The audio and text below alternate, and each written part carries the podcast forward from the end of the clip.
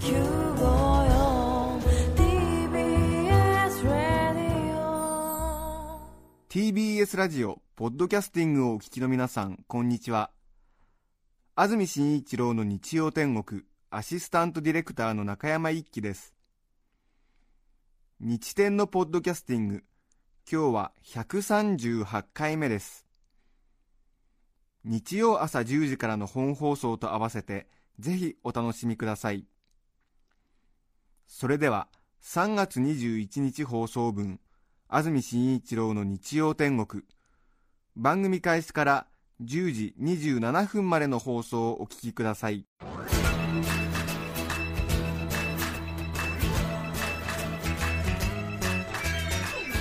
安住紳一郎の日曜天国。おはようございます。3月21日日曜日朝10時になりました。TBS アナウンサー安住紳一郎です。おはようございます。中澤由美子です。皆さんはどんな日曜日の朝をお迎えでしょうか？さて3連休になりました。3連休の中日ですね。はい。明日も休みという方が多いのではないでしょうか。それから風ですね。昨日、おととい特に昨日の夜から今朝の明け方にかけてものすごい風が吹いてましたね。そうですね。午前5時前に千葉市で38.1メートル東京都江戸川区で35.2メートルの最大瞬間風速を観測したということですが皆さんの街でも大変風が強く吹いていたのではないでしょうか。雲の動きが速くて、ええびっくりします。そうですね、はい。ぜひ火の元にはご注意いただきたいと思いますがはい。一転しまして随分と今は空が晴れてるんですよね。風も随分と収まりましたがうん。でもやはり朝外に出てみて植木鉢はひっくり返っているわ。どこのポスターかわからないなんかええ。あ。ものがなんかあっちこっちに飛び回っていたりうん。ゴミ箱やら何やらがすごいことになってましたけれども。それから東京私は起きてたんですが朝方5時ぐらいに雨と雷もありましたよ。あそうだったんですね。ええ。え結構大きかったですか？気づかなかった雨がですねでも1時間半ぐらい降ってたんじゃないでしょうかね。うんきっとアスファルトまだ濡れているというところもあるんじゃないでしょうか。うんそれから電車が随分と混乱しているようですね。随分と動き始めたようですが、はい。ちょっとまだまだやはり風が強かった影響がありうん。鉄道、空の便などなどまだまだ混乱しているようで今日出かけの予定の方3連休多いですからね。ね。ちょっと欠航が朝決まってた便もあるようですから大変でしょうかね。今日これからの天気ですけれども雨は止んで日中は晴れそうだということです。ただし千葉や茨城はお昼頃まで風の強い状態が続きそうです。日中の最高気温は20度前後と暖かい予定ですが夕方以降は気温がどうやら下がりそうです。関東地方でもこの後黄砂が飛ぶところが増えそうだということですね。はい、本当に車の運転とか気をつけていただきたいなと思いますけれどはい、ね、そうですね。さて今日は3連休ですね。皆さんどこで出かけるんですかね、ねえ。え。結構街もやっぱり新生活そろそろということでええ。随分人がたくさん出てますしえ。昨日なんかも随分街にね人がたくさん出てたなというええ。印象がありますが。そうでした。はい。はいぜひ午前中はラジオにお付き合いいただきたいと思います。さて先々週にお話しいたしましたサイマル放送が始まりましたね。はい。先週の月曜日ですから3月15日ですね。3月15日からスタートしました。はい。月曜日スタートということでしたのでこの番組日曜天国は今日からサイマル放送開始ということになります。はい。カタカナでサイマルと書きますがはい。もともとは英語のサイマルテイニアスという同時にという意味の英語が元の言葉になってるんですがはい。同時放送という意味で一般にサイマル放送と呼ばれているわけですが、はい。ラジオは AM にしろ FM にしろ空中に飛んでいる電波を捕まえて聞くという方法しかこれまでなかったんですけれどもはい。この3月から3月15日からインターネットですね。パソコンをお持ちの方でインターネットからも聞けるようになったということですね。はい。同じ時間に同じ放送内容のものを従来のラジオの受信機からでもパソコンからでも聞けるということで同時サイマル放送というふうに呼ぶということになるわけですけれども、ええ。これまで通りあの普通のラジオで聞いてますよという方がほとんどだとは思いますがあ。また私もこの1週間パソコンを開いてはい。インターネットでラジオを聞いてみようという気持ちになったことは一度もありませんでした、えーラジオを聞きたいなと思った時は、まあ、ラジオのスイッチを入れてましたね。え別にという感じでしたけどもね、えー。まあこれまで通り聞けるんだからいいよという感じなんですけれども、そうですね、えーただですね、ええ。ただですよ、はい。えー南長州地域と言われるうん。ところがありますね、私たちこれまで3年間調査してまいりましたけれども、えー神奈川県の三浦半島ですね、えー座間、綾瀬、海西町とかね、そうですよね、はい。それから外房のあたり、そうでした。は南長州地域、い。電波の入りが悪いというね、はい。ダイヤル合わせてもうん。綺麗に音が入らないんだというところにお住まいの方、はい。当然それは TBS ラジオが苦手な地域もあり、日本放送が苦手な地域もあり、文化放送が苦手な地域もありということなんですが、はい。そういう場合には雑音が入らずクリアな音質でラジオ各局各番組を聞くことができるのではい。大変重宝していますという方もいらっしゃるようですね、あやはりね、ええよかった。何やら、ええラジオの関係各所番組にもそういうメッセージがたくさん来ているようですね。あ逆にでもこう音がクリアすぎてうん慣れないという方もやっぱりいるようですね、えやっぱりなんかこうじちょっと雑音混じりで聞くのがラジオの良さっていうかね。うん。なかなか難しいものでね。特にあの生島博さんの番組なんかで生島さんのくしゃみがもうリアルに聞こえすぎて シャレにならなくなってきたっていう、ええやっぱりあれはちょっとねなんとなくもやもやっとしてる中でされるくしゃみなので味があったという ね。クリアな音質で生島さんのくしゃみは聞きたくないぞというようなそういうような意見も来ているということを風の噂に聞いております。風の噂にね。ええ。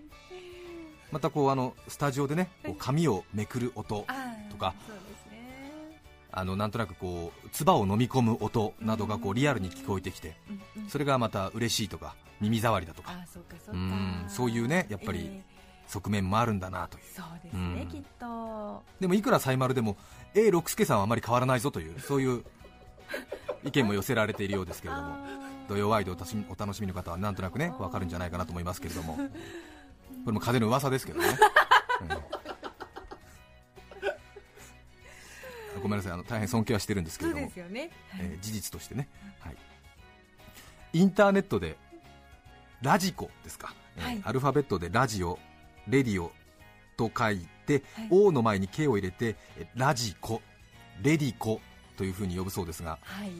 そのレディコ、ラジコか。うん。ちょっと私も慣れないんでどういうふうに呼んでいいか分かんないんですが、まあ、ラジコって呼んでるのかな、えーラジコでいいですねこう電波を拾って聞くのをラジオでインターネットで聞くのをラジコ、はい。えーオスメスっていうふうに言ってる人もいるそうですけれども、えーあラジオくんとラジコちゃんみたいなこと、ね。えー定着しねえんじゃないかなと思ってるんですが。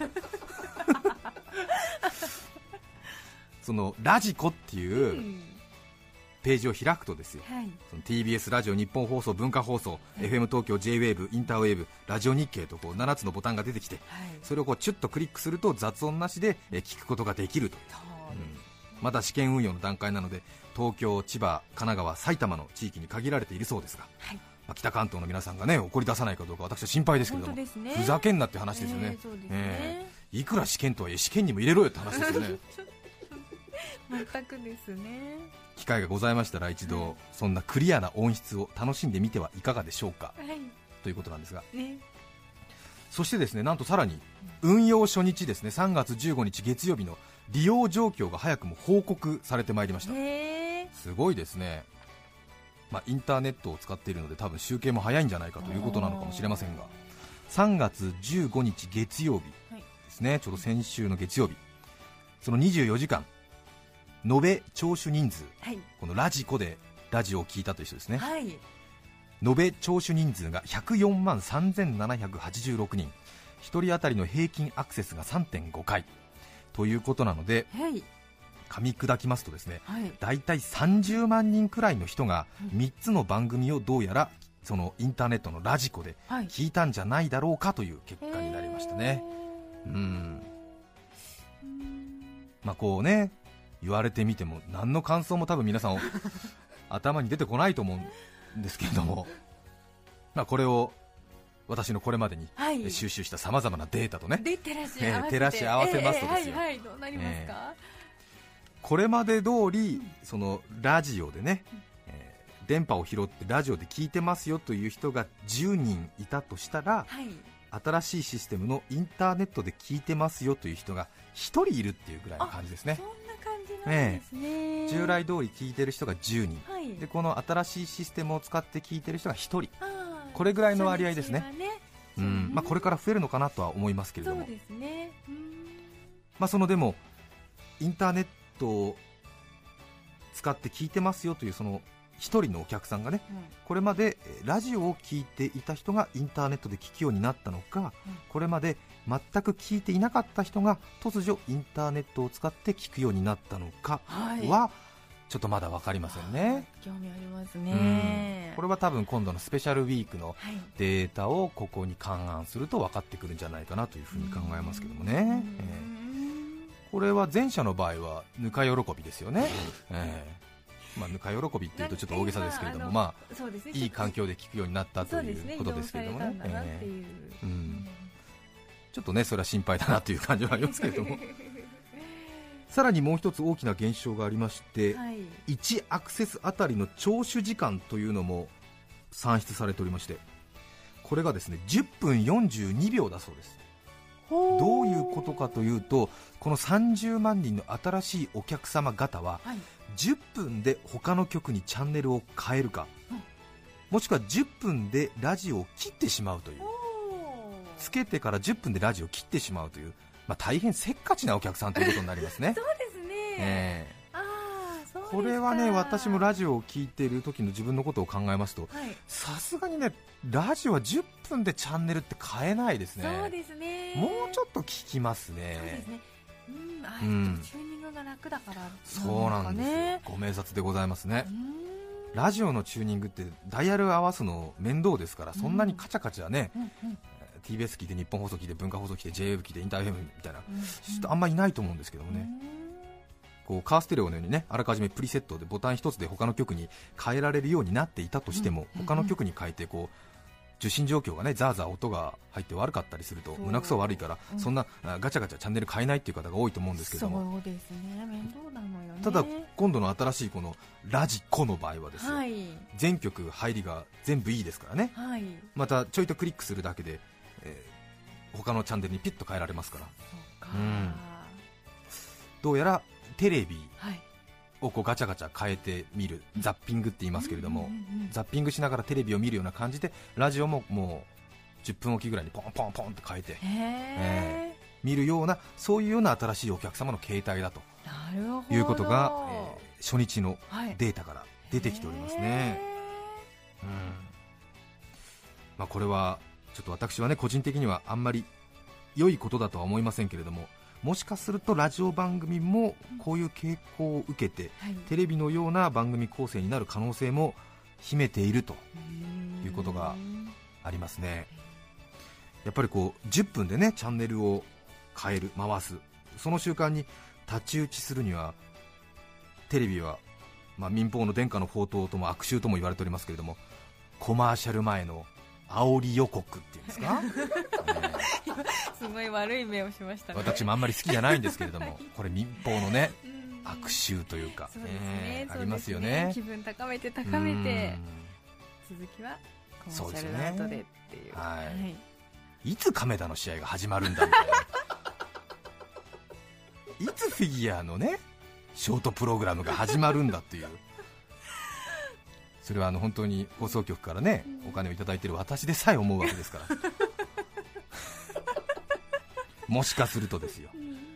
ラジオでも。うん。こういうことがねあ。今後始まるかもしれない。私はそういうことするつもりはありませんけれども。困ったところからそういう手法を取るかもしれませんよ。西東京市。はい。しげじいさんからメッセージいただきました。このメッセージはこの後すぐです。一旦コマーシャルみたいなもうやめてっていう感じですよね。ねえ。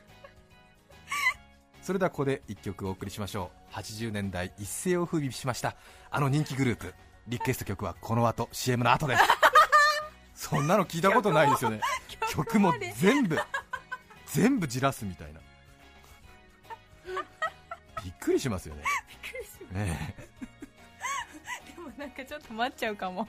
えいやなんかねちょっとこの新しいね状況からこういうこともあるんじゃないかなというねうん。悪い予想ですけれどもね。ええ先々週も話しましたけれども、はい。全国にあるラジオ局の半数が現在赤字経営ということでラジオ放送始まって85年。変わらなきゃいけないむしろ遅すぎるというところあるわけですけれども、はい。これから一体どう変わっていくのか、ぜひラジオを聴いている皆さんもっともっと声を出して変えていっていただきたいなというふうに思います。また今日ね日曜天国はサイマル放送初めてですから今日初めて多はい。分インターネット、うん。ラジコで聞いてくださっているという方もいらっしゃるんじゃないかなと思いますけれども。ね。ねえ。まあ、そういった方にはいきなり何なんだということになりますけれどもい。きなりねはい。初めて入ったお店ではい。いきなり店員からじろじろ見られちゃうみたいな、ええ。おちょっとねインターネットで聞いてみたらいきなり今度のお客さんはせっかちだみたいなことを、ね、永遠言われてるわけですからのっけからね。そうです。え。10えあれみたいな、歓迎されてないのかなみたいな感じ。私もう大体もう17分経ってますからもううるせえわっつってパシッとってねもう他の曲変えてるわけですよ。ああよかったなんつって、ええ。いきなり何いきなり何文句言ってんだよみたいなことになるわけでしょ。このお客さんはどういうお客さんなのかなみたいなことを言ってるわけですよ。え買うの買わないのみたいな。お金持ってんのかみたいな。嫌だね。多分ねインターネットラジコで聞いてていきなりなんかねラジコで聞いてる人はみたいな。せっかちですからみたいな。ね、10人に1人なんですけどなんて言ってね。聞けば見えてくるじゃなくて聞けば見られてる気がするみたいな。甚だぶしつけではございますがサイマル放送初回にあたっての番組から皆様への挨拶でございました結論といたしましては、えー過渡期ドキドキということです。ちょっとね過渡期入ってますねこれね。それから、えー、ともう一つですねご報告がございまして。はい。えー自慢話になってしまいますけれども、へええーまあね、いつも自慢話じゃないかという声がここまで聞こえてまいりましたが 双方向ラジオのため、えー今日はですねその辺りに溢れているような自慢話ではありません。一点の曇りもない自慢話です先週私のもとにですね一通の封書が届きましてですねはい。なんと差出人は NHK ですね、はい。えー言わずと知れました。日本放送協会 NHK ですけれどもはい。受信料の督促が会社に回ってきたのかと一瞬思ったりもしましたが 払ってますけどね、あはい。ええ恐る恐る NHK の封筒を開けますとですね、はい。A4 の紙がピラリンと入っておりまして、はい。横書きでタイプされた文字が並んでおりました。うんラジオをお聞きの方で長らくこの番組にお付き合いいただいているという方はお気づきになるかもしれませんがお気づきになられますか？ああのえっ、とはい。ええ。例の。例の。はい。と申しますと？活動ですね。活動ですね。はい。合唱大好き。そうなんですよ、はい。なんとですね、はい。NHK の特集番組合唱の力からですねインタビュー取材のお願いがやってまいりました。私を誰だと思ってるんですか？すごいすごい私は TBS のアナウンサーですよというところはちょっと喉元まで出たんですけれどもちょっとニヤニヤしながらですねうんうんうん。その依頼文を見ていたんですけれどもへちょっと今手元にあるのでちょっと読みますね、一点の曇りもない自慢話ですけどよろしいですか？えー御社におかれましてはますますご精鋭のことと存じ上げます。御社アナウンサー安住紳一郎様にインタビュー取材をさせていただきたくお願いの文書を差し上げます NHK では全国学校音楽コンクールを長年にわたり実施しております、安住アナウンサーには日曜天国などでこのコンクールを話題にしていただきました。また実際に現場にも足をお運びいただいたと伺っております。放送でお聞きする内容もコンクールで頑張るティーンエイジャーの姿への率直な共感にあふれており担当者として大変感謝しています。今年も練習が始まる季節となりこの時期に合わせ合唱の力という特集番組を計画しています。そこで局の垣根を越えてこの番組に安住アナウンサーにぜひご出演をお願いできないかと思っている次第です。以上どうぞご後輩を承りますようお願い申し上げます。取材内容はえ合唱の魅力コンクールを楽しむおすすめの方法感動したエピソードなどをお話しいただければと思います。うわうーん NHK から依頼が来たっていうことですよこれ。そうですね。うーん。まあようやくね時代が俺に追いついたかなというところがありますよ。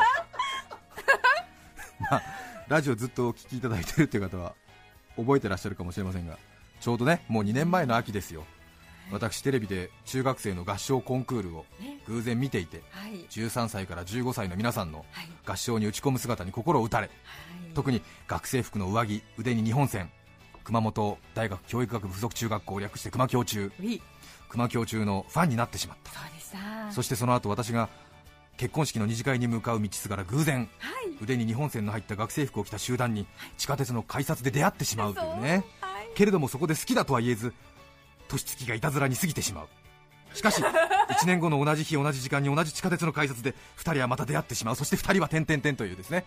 そういうまあ熊本県の中学生と私の純愛ドラマがあったわけですけれども。これを2年越しで番組でもお話ししてきたという経緯があるわけですけれども。はい。その内容を NHK の人が聞いていてわ今回私にこのようなお誘いをくださったという。うん。依頼をいただいた。ね NHK の人がこの話をね聞いてくれていたという喜びはあります。はい。しかしねこれはあくまで一ファンのサイドストーリーでありはい。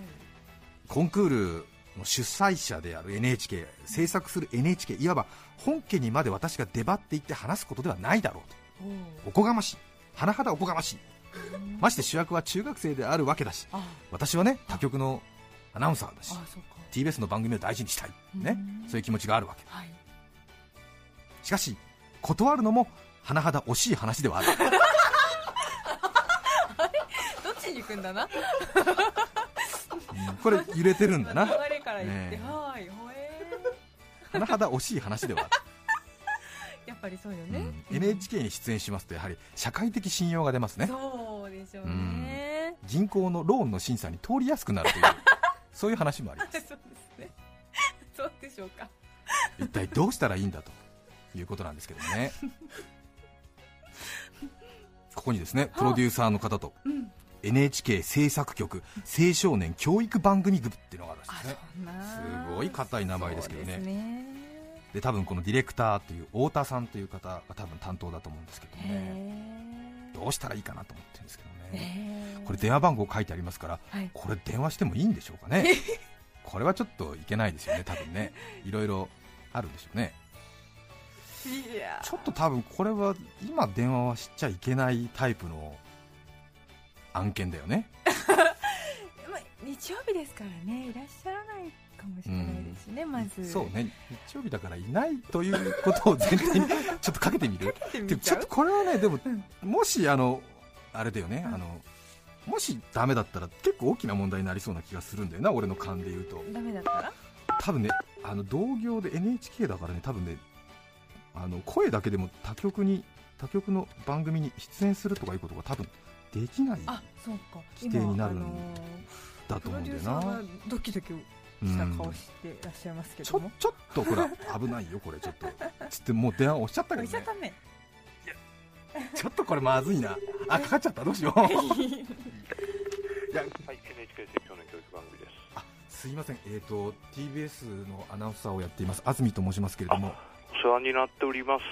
お世話になります。えーすいません、えーとですね、はい。えープロデューサーの田中の方なんですが、はい。今日ちょっとですねえ、外の方回ってきまして、夕方4時過ぎぐらいあ。に出局する予定なのですが、あそうですか。はい。わかりました、じゃあ、えー、とその時間帯にかけ直したいと思います。あ申し訳ございません、お手数おかけしますが、よろしくお願いいたします。私私、はい、デスクをしております。渡辺と申しますが、どうぞよろしくお願いいたします。えよろしくお願いいたします。えーと、あの、えーお電話があったことは伝えておきますので。わかりまし、た。あのえ心は決まっているとお伝えください。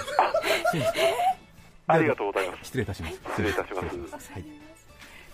おおおお NHK の人喋るの早いねペー。スそうですね、ええ非常にあおのお仕事できる感じのそうですねあー。心決まってるんですかどっちかって言ってないでしょまだ。あそうかそうか。まあね。今執行猶予。ねうん、そうです4時まで心は決まってるって言っただけだから、えー4時ぐらいにかけ直してくださいということでしたけども、えー。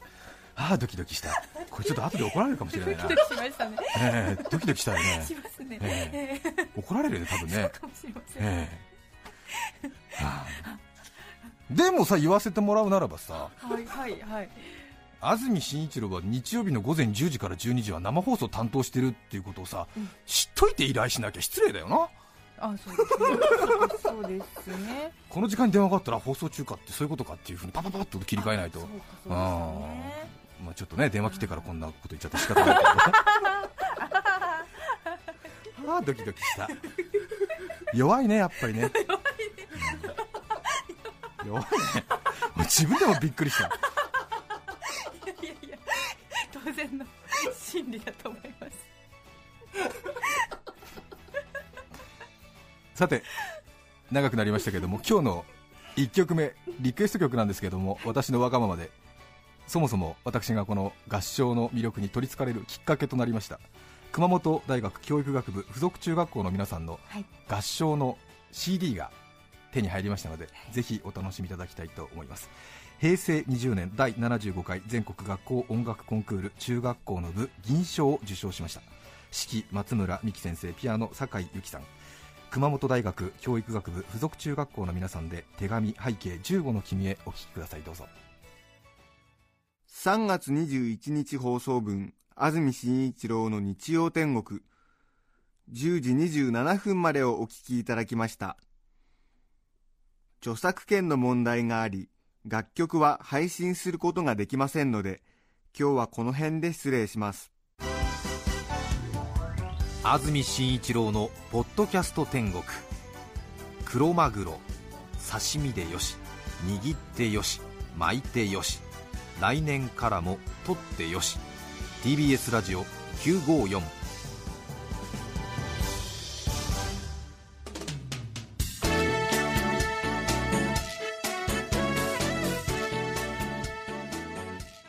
さて来週3月28日の安住紳一郎の日曜天国。メッセージテーマは「花と私」ゲストは南極観測隊の料理人篠原洋一さんです。それでは来週も日曜朝10時 TBS ラジオ954でお会いしましょう。さようなら。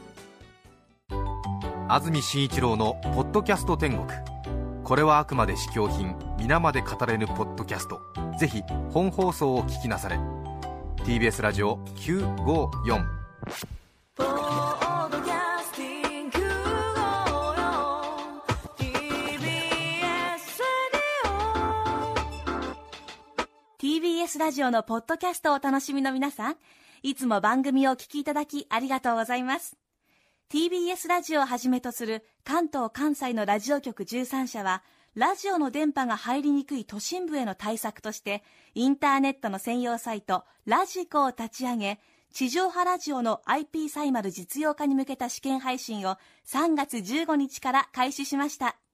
これにより TBS ラジオのすべての番組が地上波ラジオとほぼ同時にパソコンでもお聞きいただけます。